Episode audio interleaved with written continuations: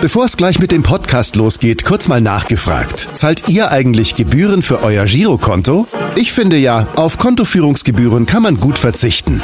Deshalb wird dieser Podcast auch von der Sparda Bank Hamburg präsentiert. Dort gibt's nämlich das kostenlose Gehaltskonto für 0 Euro. Mein Tipp? Jetzt mit nur wenigen Klicks online oder in der Filiale zur Sparda Bank Hamburg wechseln und Gebühren sparen. Und nun geht's los mit dem Podcast. Präsentiert von der Sparda Bank Hamburg. HSV. Wir müssen reden. Der Abendblatt Podcast rund um den Hamburger Sportverein. Moin und herzlich willkommen zu unserem HSV-Podcast. Es ist die 146. Ausgabe. Mein Name ist Stefan Walter und ich begrüße an meiner Seite unseren Sportchef Alexander Laubs. Moin Alex. Moin Stefan, ich grüße dich. Der HSV ist inzwischen wieder zurück von seiner PR-Reise in den USA und lässt es in Hamburg jetzt etwas ruhiger angehen in Anbetracht der rund zweimonatigen WM-Pause. Obwohl es sportlich aktuell gar nicht so viel zu bereden gibt, steht der HSV mal wieder bundesweit im Fokus, seit der positive Dopingtest von Mario Vuskovic vor knapp zwei Wochen öffentlich wurde. Darüber wollen wir heute natürlich sprechen, vereinfacht gesagt mit einem Doping-Experten. Herzlich willkommen, Professor Klaus Michael Braumann. Schönen guten Tag, moin. Ja, Herr Braumann, ich begrüße Sie natürlich auch ganz herzlich und äh, zu Beginn wollen wir Sie natürlich äh, etwas vorstellen, von Ihnen erfahren, wer Sie eigentlich sind. Sport- und Allgemeinmediziner kann man, glaube ich, sagen. Sie waren in diversen Funktionen im Sport aktiv, waren bei Hannover 96, war, sind zu Olympischen Spielen gereist, waren beim HSV und auch beim FC St. Pauli tätig. So, in welcher Funktion war Sie denn da, wenn wir mal mit dem äh, mit den letzten beiden Clubs anfangen? Also ursprünglich bin ich ja lange Jahre Professor für Sportmedizin an der Universität Hamburg gewesen bis zu meiner Emeritierung 2018. Und in dieser Funktion haben wir äh, verschiedene leistungssportliche äh, Betreuungsmaßnahmen gehabt. Also wir hatten regelmäßig bei uns im Institut natürlich äh, Athleten des Olympiastützpunkts, Individualsportler, äh, relativ früh auch schon Mannschaften, den HSV zum Beispiel in den 90er Jahren, FC St. Pauli, dann ab der, auch seit den 90er Jahren die Hamburg Freezers, die Handballspieler. Also im Grunde genommen haben wir die leistungsphysiologischen Betreuungsmaßnahmen bei all diesen ganzen Teamsportarten über viele Jahre lang durchgeführt. Und äh, ansonsten, was wollen Sie noch wissen? Ansonsten war ich. Olympische Spiele, wann, ja, bei welchen Spielen waren Sie? Das war die 1988, da war ich noch in Hannover, bin dann danach nach Hamburg gewechselt an den Olympiastützung damals, aber das ist ja schon tausend Jahre her, also das muss man jetzt nicht weiter ausführen. Ähm, ganz wichtig erscheint mir noch, oder wichtig erscheint mir noch, dass ich natürlich auch versucht habe, in dieser universitären Tätigkeit das Element Bewegung nicht nur auf den Leistungssport äh, zu beziehen, sondern eben tatsächlich auch äh, mich bemüht habe, Bewegung als ein Therapiekonzept bei sehr vielen verschiedenen Krankheiten mehr und mehr zu entwickeln und zu erforschen. Und das ist uns, glaube ich, auch ganz gut gelungen. Also Bewegung ist ja mittlerweile auch äh, für sehr viele chronische Krankheiten eine äh, mit höchster Evidenz gesicherte Option und ich versuche jetzt nach wie vor noch immer wieder Menschen dazu zu bewegen, sich tatsächlich mehr zu bewegen. Das ist sozusagen meine verbliebene Funktion. Dann war ich sieben Jahre lang Präsident der Deutschen Gesellschaft für Sportmedizin und Prävention und bin auch noch in der Weltsportärzteorganisation im Exekutivkomitee. Äh, das ist sowas ähnliches wie die FIFA, nicht ganz so korrupt, aber ansonsten ähm, sind das so meine verbliebenen Aktivitäten. Ja, das sind Sie aber im, im Unruhestand quasi, ne? Das kann man schon so sagen. Ja. Sie gelten ja dann aber nicht nur als Bewegungsexperte, wie Sie es gerade geschildert haben, sondern eben auch als Dopingexperte und Sie waren auch maßgeblich beteiligt an der Aufarbeitung der westdeutschen Dopinggeschichte, wenn wir richtig informiert sind in Ihrer Funktion als Präsident des Sportsärztebundes. Können Sie einmal Ihre Arbeit in dem Zusammenhang schildern? Ja, es hat ja in den frühen Nullerjahren eine Aufarbeitung der Dopinghistorie in der DDR gegeben, die teilweise auch berechtigt kritisiert wurde. Und dann wurde eine äh, zweite Studienauftrag gegeben vom Bundesinstitut für Sportwissenschaft. Das ist im Grunde eine äh, eine Einrichtung des Bundesinnenministeriums, bei dem der Sport ja angesiedelt ist, zur Aufarbeitung der Dopinghistorie in Deutschland West. Und da war ich im wissenschaftlichen Beirat und konnte dann also auch über einige Jahre hinweg die äh, Forschungsaktivitäten begleiten und habe mir da natürlich auch noch eine gewisse äh, Kenntnis aneignen können. Äh, interessant war in dieser Zeit, dass ich bei einigen der historisch aufgearbeiteten Fälle tatsächlich dabei war und sozusagen als Zeitzeuge später dann nochmal gesehen habe, wie Historiker solche Begebenheiten aufnehmen und das war schon ziemlich interessant. Wie ist das denn mit der ganzen medizinischen Infrastruktur, wenn Sie das vergleichen mit damals und heute? Heute ist natürlich, klar, die Technik ist vorangeschritten. Sind Sie da manchmal ein bisschen neidisch äh, oder hätten Sie gerne die Möglichkeiten, die Ihren Kollegen heute zur Verfügung stehen, schon damals gehabt? Also neidisch bin ich da auf keinen Fall. Äh, jede Zeit hat ihre medizinischen Möglichkeiten und also ich sehe keine so großen äh, Unterschiede da, muss ich ehrlich gestehen. Natürlich ist insgesamt gesehen die das Bewusstsein für den für das Unrecht äh, des Dopings äh, dramatisch gestiegen. Und äh, das ist in der Tat eine äh, wirklich bemerkenswerte und auch, finde ich, sehr schöne Entwicklung. Früher wurde doch tatsächlich Doping eher so als eine lass dich nicht erwischen, äh, wir drücken die Augen zu, Sache angesehen. Aber man muss das eben auch vor dem Hintergrund der Zeit betrachten. Damals, also gerade so in den letzten Jahren, als es noch zwei deutsche Staaten gab, das ist für die meisten Hörer wahrscheinlich gar nicht mehr äh, präsent, aber äh, da war Sport eben wirklich auch noch ein politisches Instrument. Und von daher muss man, denke ich, auch die moralische Bewertung äh, vielleicht heutzutage vor dem Hintergrund versuchen zu betrachten, wie der, wie die moralische Bewertung früher war. Und obwohl das Thema ja deutlich mehr an Präsenz gewonnen hat, wie Sie es gerade geschildert haben, ist es ja immer noch wahnsinnig schwierig, Dopingsünden auch wirklich zu überführen. Bei den Olympischen Spielen zum Beispiel werden die Dopingproben ja auch eingefroren, weil man sich erhofft, möglicherweise in ein paar Jahren nochmal über neue Techniken dann eben viel detaillierter herausfinden zu können, äh, eben die Dopingsubstanzen zu ermitteln. Sehen Sie da die, die fahren da nach den Dopingsündern, sehen Sie die auf einem guten Weg? Also die Fahnder sind natürlich auf einem guten Weg. Andererseits gibt es auch Daten, die zeigen, dass trotz der massiven Anstrengungen des Fahndens äh, nach wie vor eine dramatische äh, Prävalenz von Doping besteht, also eine, eine praktische Durchführung gemacht wird. Und gerade so aus den letzten Jahren gibt es doch ziemlich desillusionierende Daten. Also man darf sich da keiner Illusion hingeben, dass man jetzt sagt, durch die massiven Bekämpfungen ist das Doping weniger geworden. Es gibt nach wie vor Nationen, in denen das offensichtlich äh, mit einer ganz anderen, äh, mit einer ganz anderen Bewertung äh, auch äh, durchgeführt wird, als es bei uns der Fall ist. Sie waren ja an der Uni Hamburg äh, im Bereich ähm, Professor für Sportmedizin, wie Sie gesagt haben, und haben da auch, glaube ich, für äh, bei unserem Kollegen Henrik Jakobs auch, den hatten Sie auch unter Ihren Fittichen. Kai Schiller hat doch auch Sport studiert. Vielleicht war der auch, äh, sind Sie mit Sicherheit auch mal begegnet. Über die beiden wollen wir aber heute nicht reden, sondern, sondern natürlich ähm, über den Fall Mario Vuskovic. Ähm, was ging Ihnen denn durch den Kopf, als Sie das das erste Mal gehört haben? Eigentlich gar nicht großartig sensationelles. Also ich habe gedacht, naja, äh, wer hat das wohl gemacht? Das war meine erste Frage. Von wem kann er das haben? Ansonsten ist das, glaube ich, nicht. Also für mich persönlich war das keine jetzt äh, irgendwelche riesige Sensation. Also nicht, dass ich jetzt unterstellen will, dass äh, Fußballprofis sich regelmäßig dopen, aber äh, sowas muss irgendwie passieren und muss irgendwann nochmal hochkommen.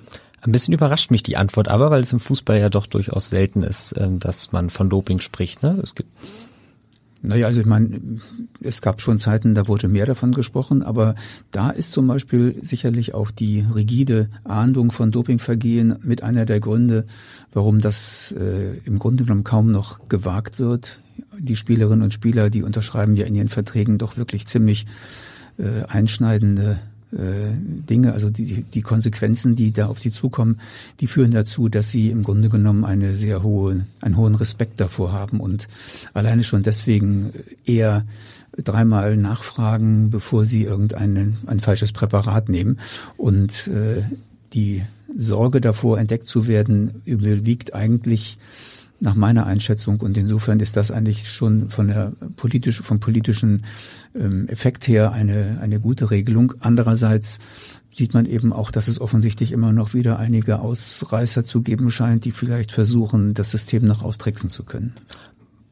Können Sie vielleicht einmal erklären, was EPO, es geht um EPO, äh, jetzt genau bewirkt im Körper? Also Erythropoetin ist ein Hormon, welches im Körper die Neubildung von Blutzellen stimuliert.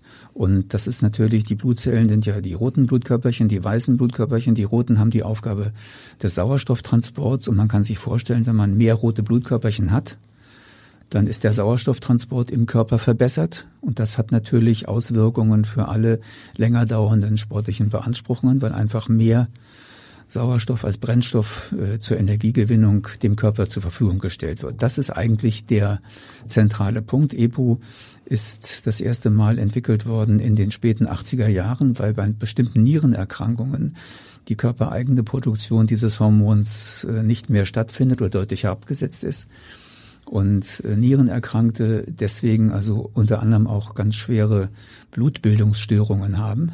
Und damals war die Erfindung und die Entdeckung oder sag mal die Synthese des EBO war eine segensreiche Hilfe für alle, die die die Blutarmut aufgrund einer Nierenerkrankung hatten. Und wie das eben bei vielen Medikamenten so ist, äh, die Dopingszene äh, guckt sofort nach, was sind irgendwelche Nebenwirkungen, was sind irgendwelche positiven Effekte und ehe man sich's versah, war EPO, EPO natürlich auch ganz schnell Teil äh, der großen Dopingaktivitäten in vielen Sportarten. Über die negativen äh, Aspekte, die Sie gerade angesprochen haben, wollen wir gleich noch äh, zurückkommen. Anhand Ihrer Beschreibung, vor allem, dass ja auch mehr Sauerstoff durch EPO transportiert wird durch das Blut, lässt sich ja ganz gut erklären, warum es eben vor allem für Ausdauersportarten ein, zumindest was die Leistungsfähigkeit betrifft, sinnvolles Doping ist. Ähm, gerade beim Radsport ist EPO natürlich bekannt oder durch die Tour de France ist EPO bundesweit, also gerade in, in ganz Europa eigentlich auch sehr bekannt geworden. Ähm, Im Fußball gibt es immer wieder das Gerücht, EPO brächte gar nichts oder generell auch Doping.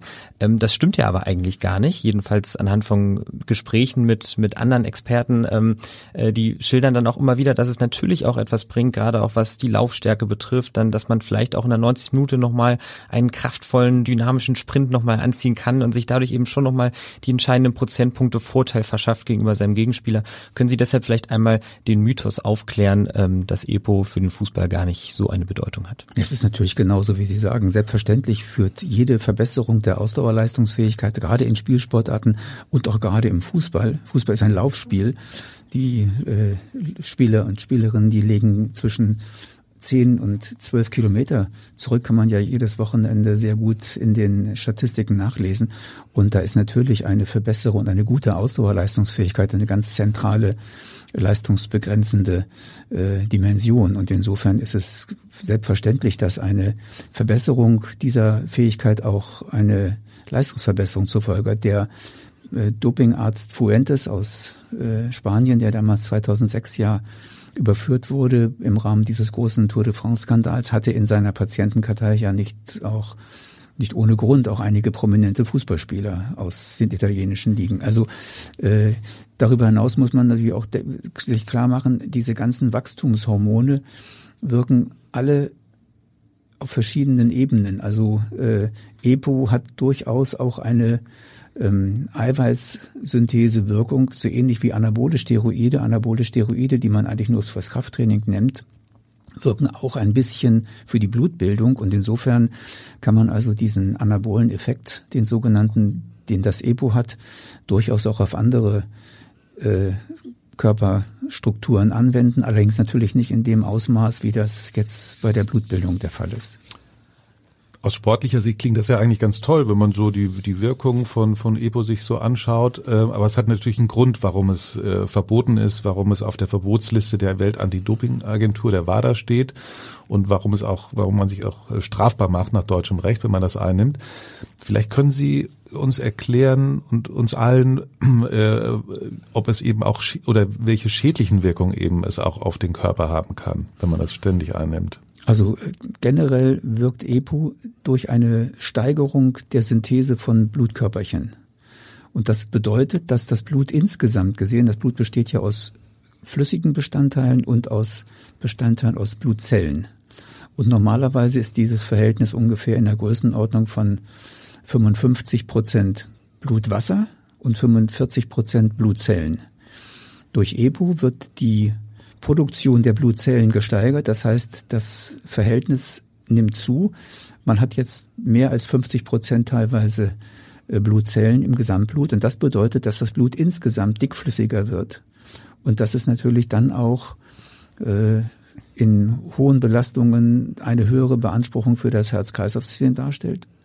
Es besteht die Gefahr, dass kleine Blutgerinnsel sich bilden, weil das Blut insgesamt dicker wird, dass äh, Thrombosen entstehen können und ähm, letztendlich auch eine Überforderung des Herz-Kreislauf-Systems resultiert, also speziell des Herzmuskels. Äh, es sind zahlreiche Todesfälle beschrieben worden, die zu einem nicht unerheblichen Teil zurückgeführt werden, auch auf eine zu starke Herzbelastung durch äh, die ja, durch die ähm, vermehrten Belastungen durch das dicke Blut. Wenn man das so hört, das klingt ja eigentlich total einschüchternd. Warum nehmen Sportler dann trotzdem Doping? Wird dieses Risiko unterschätzt? Ich habe mal vor vielen Jahren eine Studie gelesen, da wurden amerikanische Olympiateilnehmer gefragt, äh, würdest du dopen, wenn du wüsstest, dass du in 20 Jahren stirbst? Und die Antwort? Ja. 85 Prozent haben gesagt ja. Also äh, das ist schon eine, das ist ein Kapitel für sich und das ist, glaube ich, eher eine Frage, die Sie den Psychologen, Psychiater stellen müssen. Mhm. EPO kann ja, wenn ich das äh, richtig weiß, nicht im Blut, sondern ausschließlich im Urin nachgewiesen werden. Ist das so? Man könnte es auch im Blut nachweisen, aber es ist natürlich einfacher im Urin nachzuweisen. Äh, die EPO-Entwicklung ist insofern jetzt problematisch geworden, was die Nachweismöglichkeit angeht, als das EPO jetzt praktisch also äh, über, über gentechnologische Verfahren hergestellt werden kann. Dazu braucht man wirklich sehr äh, komplexe Messmethoden und äh, braucht auch eine gewisse Mindestmenge, die im Blut vorhanden ist. Und äh, da werden wir vielleicht auch noch gleich kommen. Das ist ja auch mit einer der äh, Möglichkeiten für die mit entsprechender krimineller Energie ausgestatteten Doper diese Nachweise zu umgehen. Sie können nämlich einfach oder sie versuchen mit mehrfachen äh, Gaben über den Tag verteilt in Mikrodosierungen eine äh, wirksame Konzentration im Blut zu erreichen und dabei aber die Nachweisgrenze für die Substanz zu unterlaufen, so dass sie also praktisch immer knapp unterhalb der Nachweisgrenze sind, aber dennoch eine pharmakologische Wirkung haben, bedeutet halt, dass sie dann mehrfach am Tag zwei, dreimal über eine gewisse Zeit sich immer diese kleinen Mikrodosierungen applizieren müssen. Darauf kommen wir auf jeden Fall gleich nochmal zurück, wie genau man dann auch methodisch vorgehen muss beim EPO. Vielleicht können wir einmal vorher nochmal kurz einen Schritt zurückgehen. Also zunächst einmal, man kann es gar nicht oft genug betonen, Mario Vuskovic ist natürlich noch nicht überführt des Dopings, sondern er gilt nach wie vor als Verdachtsfall. Die Auswertung der B-Probe, die er beantragt hat, steht noch aus. Ähm, die NADA sagt eben, dass man äh, EPO ausschließlich im Urin nachweisen kann. Bei Mario Vuskovic war es auf jeden Fall eine Urinprobe. Ähm, vielleicht können Sie einmal den Unterschied nochmal ähm, skizzieren, den Sie gerade auch beschrieben haben, zwischen körpereigenem EPO und genetisch manipuliertem äh, EPO. Es ist ja so, dass man zum Beispiel durch Höhentraining auch seine körpereigenen Werte dann eben auch steigern kann. Aber jeder Dopingtest würde das ja ermitteln, ob es sich dabei um die legale Art und Weise, ähm, äh, auf die legale Art und Weise bezieht, eben das körpereigene EPO zu steigern oder ob es eben dann auch genetisch manipuliert wurde. Es gibt natürlich auch physiologische Grenzen. Also das EPO kann jetzt nicht irgendwie äh, ins Unermessliche gesteigert werden und die physiologische Reaktion bei äh, Höhenexposition ist ja die, dass zunächst irgend, äh, sozusagen äh, Hypoxie-induzierte Faktoren, so nennt sich das, ausgeschüttet werden, die dann innerhalb der Niere die Bildung von Erythropoetin stimulieren. Und man kann äh, schon relativ gut nachweisen, ob das jetzt eine physiologische Anpassung ist des körpereigenen Systems oder ob eben tatsächlich von außen Fremdmoleküle zugeführt werden, die äh, auf den ersten Blick sehr ähnlich sind, aber sich dann doch im kleinmolekularen Aufbau unterscheiden. Es gibt dann Verfahren, nennt sich isoelektrische Fokussierung, wo man dann über die unterschiedlichen Ladungen der äh, körpereigenen und der fremd zugeführten Moleküle schon einen Unterschied äh, detektieren kann, der dann auch äh, sozusagen justiziabel ist. Ähm, aber wie gesagt, es geht eben um die Menge, die auch vorhanden sein muss und äh, die ist äh, natürlich auch durch entsprechend geschickte, in Anführungsstrichen, äh, Zufuhr äh, manipulierbar. Wie ist das denn mit der Leistungssteigerung überhaupt? Wie hoch ist sie denn, wenn man das äh, regelmäßig einnimmt? Also Stefan hatte jetzt in der Vorbereitung geschaut, Fünf Prozent, ist das so der Bereich? Ist ja, das wäre ja eigentlich nicht so viel, habe ich so spontan gedacht, als ich das äh, gehört naja, habe. Also fünf Prozent, das ist, das sind Welten. Fünf, ja. Also man, man hat ja früher immer gesagt, dass Doping auch gerade bei den bei den äh, Tour de France Fahrern, das ist vielleicht das Schwarz unterm Fingernagel, aber es entscheidet mhm. eben, ob man Erster oder Fünfter wird und äh, das geht natürlich dann mit all den ganzen Konsequenzen, die daraus abgeleitet werden, finanzieller Art, Sponsorverträge und so weiter, ganz massiv ins Geld. Also äh, man kann ja auch sagen, die Tour de France Fahrer, die wirklich eine sensationelle Leistung bringen eigentlich, ob mit oder ohne Doping. Das ist schon erstmal eine, eine unfassbare Leistung überhaupt. Und ich fand es immer so bedauerlich, dass sie sich selbst im Grunde genommen die, die, den, den Respekt und die Bewunderung der Öffentlichkeit wegschießen, indem sie jetzt äh, dopen, weil natürlich der erste Schritt immer dann ist, so zu sagen, na ja, also meine Schwiegermutter sagte früher immer, ähm, das könnte ich ja auch wenn ich mir dopen würde. ja. Und äh, das ist eben wirklich eine abenteuerliche Vorstellung, dass man, dass man auf dem Sofa sitzt, äh, Pralinen isst und wenn man dann dopt, dann wird man Tour de France-Sieger. Also die dahinterstehende Arbeit ist einfach unfassbar und äh, insofern ist es eigentlich schade, dass diese Athleten diese wirklichen extra un und ungewöhnlichen Athleten, dass die sich selbst so ins Abseits katapultieren, weil natürlich äh, die Öffentlichkeit sofort wahrnimmt, da hat er sie auch gedopt. Also sie tun sich keinen Gefallen damit, muss man sagen. Und ja. ähm, muss ich spontan daran denken, kleine Anekdote, wir, wir waren mal mit dem HSV im Trainingslager im Zillertal und hatten dann die Idee, dann auch mal morgens die Berge hochzufahren äh, zu irgendeinem Gletscher. Äh, und nach der ersten Kurve habe ich schon bereut, so ungefähr. Also es ist wirklich ja Wahnsinn, was die, was die Radsportler da ja. trotzdem leisten und was auch, ich meine, die Fußballer auch ohne die sauberen, was sie auch abreißen. Ähm, Macht es eigentlich auch einen Unterschied, ähm, ob ich jetzt positionsbezogen, wenn ich jetzt sage Mittelfeldspieler, ist es dann sinnvoller, der läuft ja zwangsläufig Nein, mehr? Also das sind das sind wirklich marginale äh, Unterschiede. Es gibt durchaus es gibt einige Überlegungen, die dann sagen, man müsste jetzt eventuell noch positionsspezifisch das Athletiktraining machen, aber das halte ich für äh, sehr äh, übersophistisch, denn man muss natürlich auch als Verteidiger mal gelegentlich in Situationen äh, sein Mann stehen, wenn die eigentlich atypisch sind für das, für das Belastungsprofil eines Verteidigers und trotzdem muss er dennoch ganz schnelle Antritte machen. Also äh, die, die, die grundsätzlichen Beanspruchungen, die ein Fußballspieler, egal auf welcher Position hat, äh, vielleicht den Torwart ausgenommen, die sind aber im Grunde genommen so ähnlich, dass ich da nicht viel, also es gibt Überlegungen, dass man wirklich sagt, die Innenverteidiger müssen anders trainieren von der Athletik her als die Außenverteidiger. Aber das halte ich für akademisch.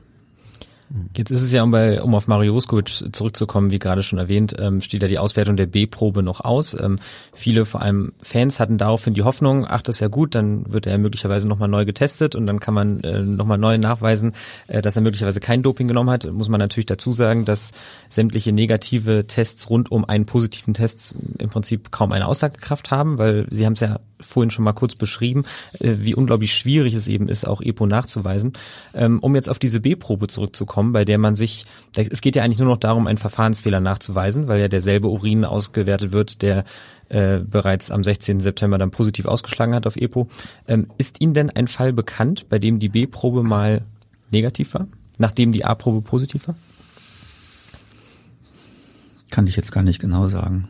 Gibt's bestimmt gibt ja auch immer noch wieder die äh, Möglichkeit, dass äh, während der Abnahme dann durch äh, Manipulation, also man kann bestimmte Substanzen als äh, Athlet, der jetzt seine Urinprobe äh, verfälschen möchte, man kann sich also Waschmittel zum Beispiel oder sowas, äh, proteinausfällende Substanzen noch untermischen. Das würde bedeuten, dass die sofort gemessene A-Probe positiv wird und die zweite Probe dann, wenn eine etwas längere Reaktion äh, auf den Urin stattgefunden hat, dann negativ sein könnte, aber das sind Spekulationen, das kann ich jetzt nicht äh, für diesen Fall sagen. Also ich kenne eigentlich sonst normalerweise sind die A und B Proben identisch und äh, es ist eigentlich nicht groß zu erwarten, dass da jetzt eine ein unterschiedliches Ergebnis äh, entsteht. Außerdem fällt ja auch die bei Dopingsündern äh, häufige Ausrede greift ja nicht, dass man, ja, ich weiß gar nicht, wie das, äh, wie ich das bekommen habe in, über die Ernährung, äh, über Getränke, was auch immer, äh, weil es ja nun gespritzt werden muss in den Muskeln, die Vene. Ähm, also irgendwelche Ausreden, andere Möglichkeiten fallen flach oder fällt Ihnen irgendwas nee, ein? Also absolut ja? richtig, das ist genau der Fall. Bei den ganzen kontaminierten Nahrungsergänzungsmitteln muss man tatsächlich auch oftmals den Athleten und Athletinnen sagen, das ist blöd gelaufen, aber auf der anderen Seite sind sie permanent immer wieder in allen großen Ereignissen im Vorfeld informiert worden, dass sie bloß die Hände davon lassen sollten von irgendwelchen dubiosen im Internet äh, käuflich erwerbbaren äh, Zusatzpräparaten, weil die eben in sehr vielen Fällen auch kontaminiert sind mit anderen ähm, Präparaten und ähm, das ist beim EPO nicht der Fall. EPO muss gespritzt werden und das äh, da muss schon wirklich eine gewisse kriminelle Energie vorliegen, um sowas dann auch sich applizieren zu lassen. Sie haben vorhin davon gesprochen, dass man sich dann ja auch mehrfach am Tag so kleine Dosierungen spritzen lässt, gerade auch um es im Idealfall nicht nachweisen lassen zu können. Wie lange muss ich denn EPO nehmen? Also von wie vielen Spritzen reden wir insgesamt, um gerade auch diese fünf Prozent mehr Leistungsfähigkeit zu erreichen? Also ob es fünf Prozent sind, ich glaube, es sind eigentlich eher noch weniger. Äh, ich kenne eine, wenig, eine der wenigen Studien, die das EPO mal untersucht haben und da wurde bei gut trainierten Ausdauer-Langstreckenläufern, glaube ich, ein, ein zwei Prozent Verbesserung erreicht. Aber immerhin zwei Prozent, das sind auch, das sind schon sensationelle Größenordnungen. Ähm, das müssen ein paar Tage, muss das gespritzt werden, hängt natürlich davon ab, wie lange man diesen Effekt auch äh, haben möchte. Also ich muss nicht monatelang mich darauf vorbereiten, nein, sondern es reicht nein. wirklich, ich kann kurzfristig auf ein bestimmtes Spiel zum Beispiel, kann ich mich dann ja, entsprechend. Das wird relativ doppen. wenig Sinn haben, denn man macht es natürlich schon für eine gewisse Periode. Äh, und wenn man jetzt sozusagen über einen gewissen Zeitraum, also vielleicht eine Woche lang, sich die, die, die Mikrodosierungen appliziert, dann hat man einen etwas 14 Tage dauernden Effekt ungefähr. Wie lange ist das EPO nachweisbar? Es kommt darauf an, auf die auf die äh, Form der, des Moleküls, welches zugeführt würde. Also äh, manche der synthetischen sind tatsächlich noch zwei bis drei Wochen nachweisbar und andere werden dann relativ schnell auch wieder abgebaut. Hm. Also wenn ich mich jetzt gerade über mehrere Tage mehrfach am Tag spritzen lassen muss, um diese Wirkung zu erreichen, hätte dann möglicherweise die medizinische Abteilung des HSV oder auch andere Personen aus einem Umfeld, hätten sie davon mitbekommen können, zum Beispiel durch sichtbare Einstiche? Nein, das, das, das halte ich für völlig unmöglich. Also gerade diese, diese äh, Nadeln, die man für solche Applikationen nimmt, sind ja ganz hauchfein und dünn. Also sie werden ja unter die Haut gespritzt. Das ist so gut wie unmöglich. Okay hinter dem, ich stelle mir jetzt so vor, natürlich das alles, wir reden jetzt noch äh, darüber, dass es nicht ganz klar ist bei Vuskovic. Wenn es so wäre, ist ja zu vermuten, dass da ein System dahinter steckt, dass er beraten wird, dass genau besprochen wird, wann oder äh, ein allgemein irgendein anderer Sportler, wann er das einnimmt. Äh, glauben Sie das auch, dass dann, dass da richtig ein System dahinter steckt? Und natürlich stellt sich für mich dann auch die Frage, wie groß ist dieses System überhaupt? Steckt da vielleicht noch ein Riesenberg dahinter? Das ist jetzt aber eine ziemliche Mutmaßung. Also genau, viel Spekulation. Na, natürlich äh, wird er äh, das kann ich mir nicht vorstellen. Er wird nicht auf die Idee kommen, in die Apotheke zu gehen, zu sagen, ich kaufe mir jetzt Epo und spritz mir das. Also da wird es den ein oder anderen Unterstützer geben. Äh, es gibt ja, pikanterweise sind es ja in, nur in seltenen Fällen die Ärzte, sondern es sind ja überwiegend Physiotherapeuten und sonstige medizinischen Betreuer, die sich da äh, mit den Athleten zusammentun. Wie das jetzt im Einzelnen genau gelaufen sein mag, das möchte ich nicht spekulieren. Also äh, er alleine, ganz alleine wird es sicherlich nicht gewesen sein, aber da jetzt irgendwelche großen äh, Systeme hinter zu vermuten, das äh, kann ich mir auch schlecht vorstellen. Man weiß natürlich nie. Ich meine, Sie haben ja auch, Sie haben ja auch gerade den Fall von dem Kollegen aus Erfurt gesehen, wo es dann doch ein Mediziner war, der da der Kopf einer solchen äh, Manipulationsgeschichte war. Aber äh, im Großen und Ganzen sind es eigentlich eher die die äh, engen Betreuer und Betreuerinnen, die sich dann äh, dabei überführen lassen. Ja, die, ich habe natürlich auch gefragt, weil in dem in, im, im Fußball geht es mittlerweile um so viel Geld. Ähm, und da ist es natürlich auch äh, naheliegend, dass man oder ist die Versuchung vielleicht etwas größer, dass man sich dann eben diese ich, äh, zwei Prozent Vorteil finde ich nach wie vor irgendwie Wahnsinn, dass sie sagen, zwei Prozent macht so viel aus, aber da sieht man mal, wie, ne, äh, wie, wie groß der Wettkampf ist, ne, dass man sich dann noch den Vorteil verschafft, um eben auch sich vielleicht persönlich auch mehr Geld zu sichern. Ich meine, wenn Vuskovic ist nun die heißeste Aktie beim HSV, äh, der kann, äh, wenn er unschuldig ist und dann vielleicht mal und dann sportlich eben sich weiterentwickelt, kann der der ist der nächste Vertrag zig Millionen wert. Ne? Und dann äh, äh, so kann, kann man sich natürlich auch vorstellen, dass es vielen anderen Sportlern auch geht, die sagen, ich möchte gerne an die großen Töpfe, ich möchte mir den entscheidenden Vorteil verschaffen. Ja, das ist ja sicherlich eins der Motive, aber äh, deswegen, ist Mutmaßung natürlich. Es ist Mutmaßung, aber ich glaube nicht, dass das jetzt wegen irgendwie ein System ist. Der wird natürlich, wie gesagt, sein Umfeld haben, das ihm hm, hilft und ihn unterstützt bei diesem Plan. Aber äh, wie groß dieses Umfeld ist und ob das jetzt tatsächlich irgendwie eine, eine institutionelle äh, illegale Einrichtung ist, sozusagen, das mag ich nicht, mich nicht zu äußern. Das weiß ich nicht. Sollte er natürlich am Ende tatsächlich final des Dopings überführt werden, bleibt das natürlich auch eine spannende Frage, die es dann auch zu ermitteln gilt, wer dann möglicherweise auch zur Verantwortung gezogen werden muss ähm, darüber hinaus. Ähm, jetzt ist es so, dass der HSV aktuell Mario Vuskovic auf Herz und Nieren untersucht. Er versucht alle möglichen Tests zu machen, um möglicherweise auch eben eine genetische Veranlagung herauszufinden, durch die er selber mehr rote Blutkörperchen bildet. Wie realistisch halten Sie es, dass man sich dadurch doch nochmal den positiven Test erklären kann?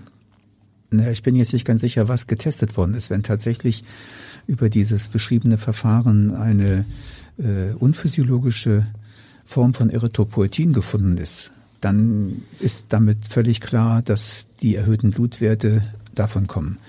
Es gibt natürlich auch genetische Fälle, siehe der Fall Claudia Pechstein, die ja auch mit einer tatsächlich mit einer genetischen Anomalie äh, das wurde dann von äh, wirklich von hochkompetenten Spezialisten auch so festgelegt, äh, ihre ähm, erhöhten Blutwerte erklären konnte, wo jetzt auch noch die Prozesse gegen die Internationale Eislaufunion laufen.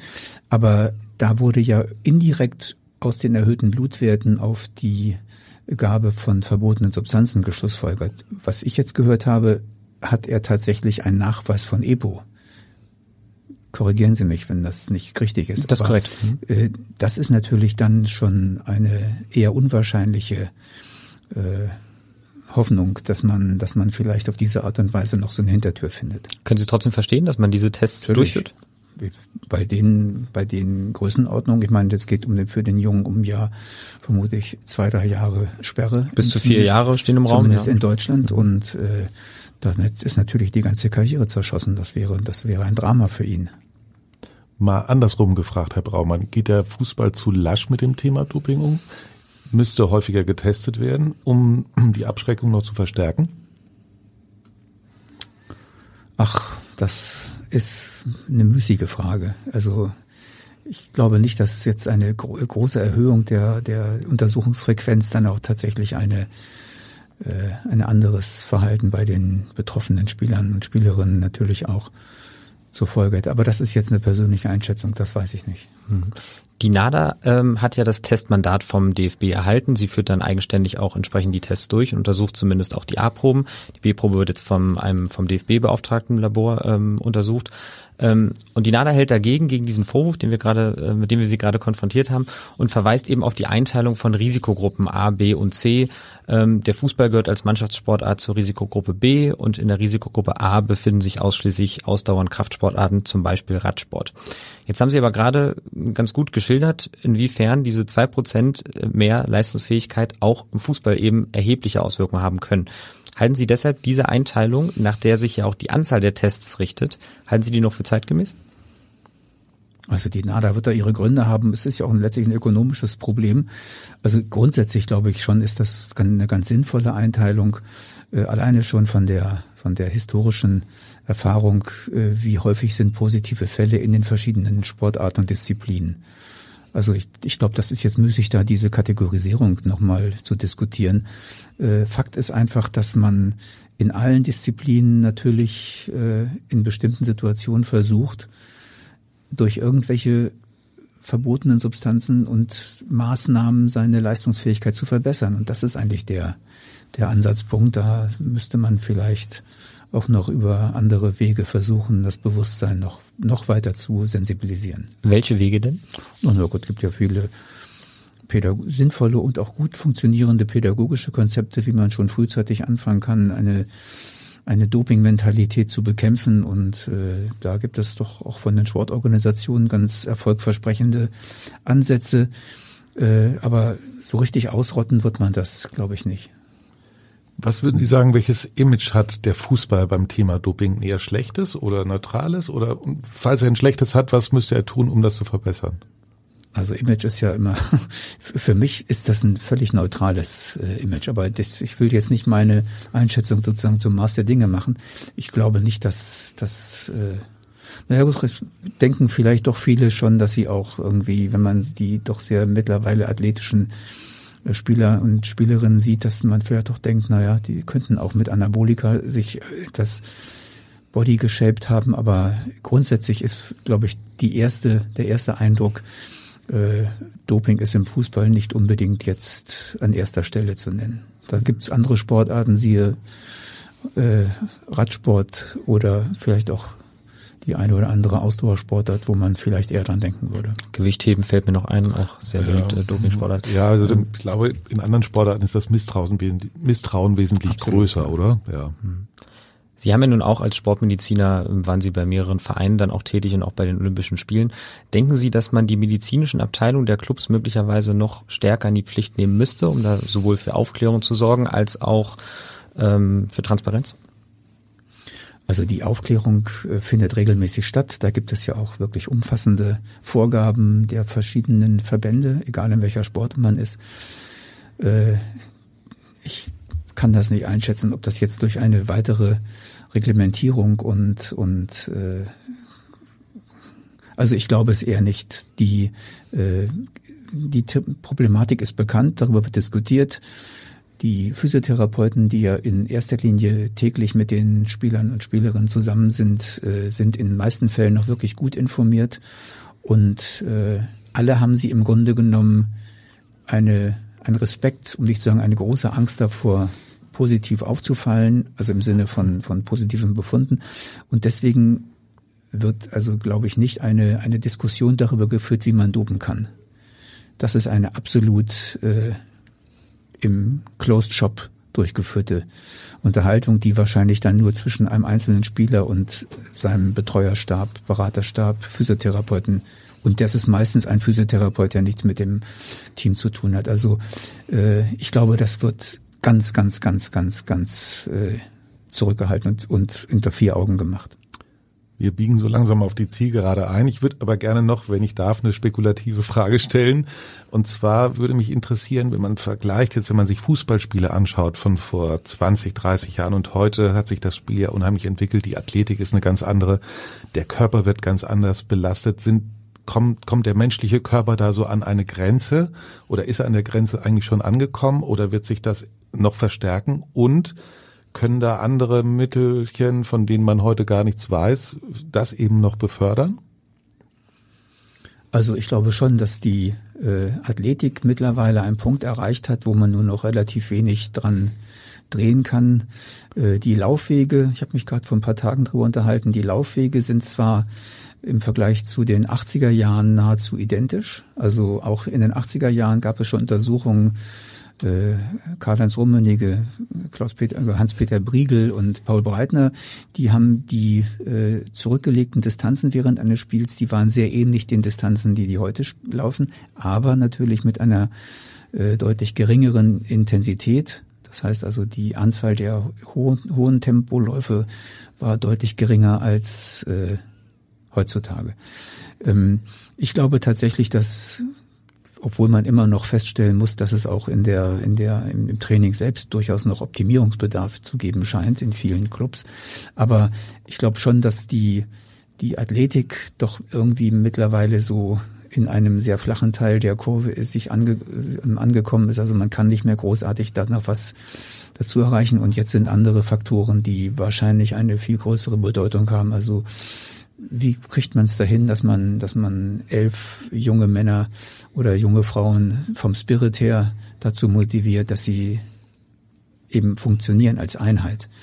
Und wir werden es ja bei der WM jetzt auch wieder sehen, wie schwierig das ist, äh, aus, so einem, aus so einem Ensemble von elf Individualisten äh, eine Mannschaft zu fördern. Und das ist eigentlich das, was eigentlich in, in den nächsten Jahren vermutlich nochmal äh, große Entwicklung erfahren wird. Also ich glaube schon, dass so die, dass man so als psychologische Betreuung oder mentales Coaching, dass das eine viel größere Bedeutung haben wird, noch in den nächsten fünf Jahren, als es jetzt der Fall ist. Also haben wir abschließend noch mal ein bisschen Werbung gehört, warum man lieber keinen Doping nehmen sollte, denn andere Faktoren sind dann eben natürlich auch sehr entscheidend. Ähm, wir sind damit äh, am Ende, Herr Braumann, haben Sie, haben Sie vielen Dank, dass Sie sich 40 Minuten Zeit genommen haben, um da ein bisschen für Aufklärung in der EPO-Materie zu sorgen. Vielen Dank. Ja, war mir ein Vergnügen. Dankeschön. Stefan, eine Frage hätte ich dann doch noch Natürlich. so als, als PS sozusagen. Weil wir haben ja sehr stark medizinisch gesprochen, das fand ich auch hochinteressant und bedanke mich auch schon mal. Äh, was mich trotzdem noch mal so aus Ihrer Sicht interessieren würde, ist einfach so, es ist natürlich eine menschliche Tragödie und ähm, und der Spieler muss ja jetzt auch irgendwie damit umgehen, braucht auch vielleicht eine Betreuung, eine Hilfe, dass er da nicht irgendwie in den freien Fall gerät.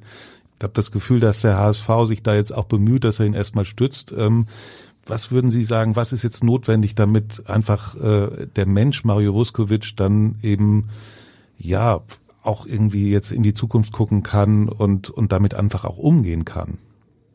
Also ich kenne ihn nicht persönlich, von daher kann ich auch überhaupt nicht sagen, wie er jetzt auf solche, auf so eine äh, Entwicklung reagiert. Da möchte ich mir einen Kommentar ersparen. Es ist ein Drama, keine Frage. Und es ist einfach vielleicht auch wieder ein Negativbeispiel und ein abschreckendes Beispiel für alle, die sich unter Umständen mit dem Gedanken tragen, ich könnte es ja auch mal versuchen. Ein sehr schönes Schlusswort. Wir werden natürlich weiter verfolgen, wie der Fall dann ausgeht. Ich blicke nochmal kurz rüber zu Alex, ob er doch noch eine Last-Minute-Frage hat. Nee. Aber es sieht nicht danach aus. Dann sage ich nochmal vielen Dank, Herr Braumann, ja. für die Aufklärung. Und wir Gerne. hören uns wieder beim nächsten Mal, wenn es wieder heißt HSV, wir müssen reden. Weitere Podcasts vom Hamburger Abendblatt finden Sie auf abendblatt.de slash podcast.